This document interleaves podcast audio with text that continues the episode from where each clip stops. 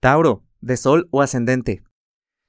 La cosa aquí, y sobre todo esta semana con la unión que vas a tener de Marte y Urano en tu signo, la cosa aquí es que el impulso de hacer las cosas te está pidiendo un cambio o tú te vas a sentir muy diferente al estar, al estar haciendo cosas nuevas que te estaban a estar pidiendo que cambies a las que estabas acostumbrado o acostumbrada.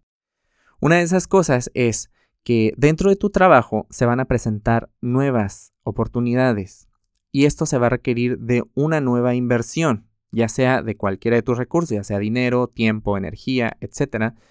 Entonces aquí el punto es que te comprometas, porque esto a futuro te va a ayudar mucho con tu profesión o con tu vocación. Entonces cualquiera de estos ah, cambios que puedas tener dentro de lo laboral son para avanzar. Así que si te estás viendo terco o terca en esto de que no, es que quiero que las cosas sigan pasando como pues como siempre, porque yo estaba a gusto o porque así me resultaban, pues no va a ser la mejor manera de llevar las cosas. También puedes estar notando resistencias ante los cambios que te rodean o puedes darte cuenta que alrededor de ti hay personas que están actuando de manera errática el punto aquí es que tú cambies la manera en cómo reaccionas a esto, sin esperar que las otras personas se amolden a tus, vaya, a tus necesidades o a tus responsabilidades, ¿ok?